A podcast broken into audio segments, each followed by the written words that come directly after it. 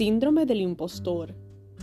Dios contestó, yo estaré contigo, y esta es la señal para ti de que yo soy quien te envía. Cuando hayas sacado de Egipto al pueblo, adorarán a Dios en este mismo monte.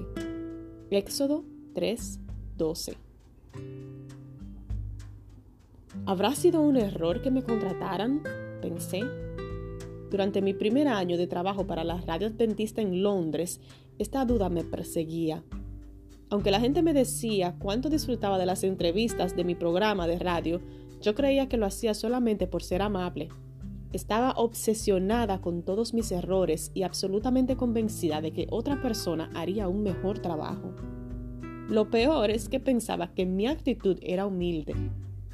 Estoy segura de que como esposa, madre o profesional alguna vez te sentiste así, mientras que luchabas con el síndrome del impostor. El síndrome del impostor te hace creer que tu trabajo, tus hijos, tu marido o tus amigas se merecen a alguien mejor que tú.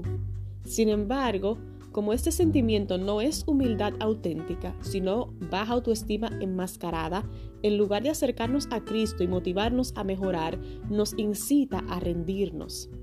Ya que no puedo hacerlo suficientemente perfecto, es mejor que lo haga otra persona. Pensamos con mentalidad derrotista.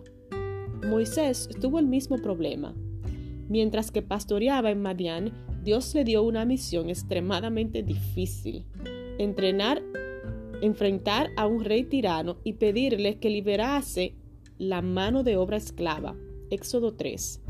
Para contextualizarlo, imagina que Dios te envía a enfrentar al comandante de una fuerza paramilitar para demandarle que libere a los niños soldados. ¿Lo harías? Aterrado, Moisés comenzó a enumerar todas las razones por las cuales él no era el mejor candidato, e incluso le pidió a Dios que enviase a otra persona. Lo que más me gusta de esta historia es cómo Dios responde. Dios no enumera los logros de Moisés, ni le dice que lo escogió por tener un mejor currículum vitae. Dios simplemente dice, yo estaré contigo. Si Dios te llamó a ser madre, a un trabajo desafiante o a tolerar a una persona difícil de tratar y no te sientes capaz, recuerda que no se trata de tus credenciales.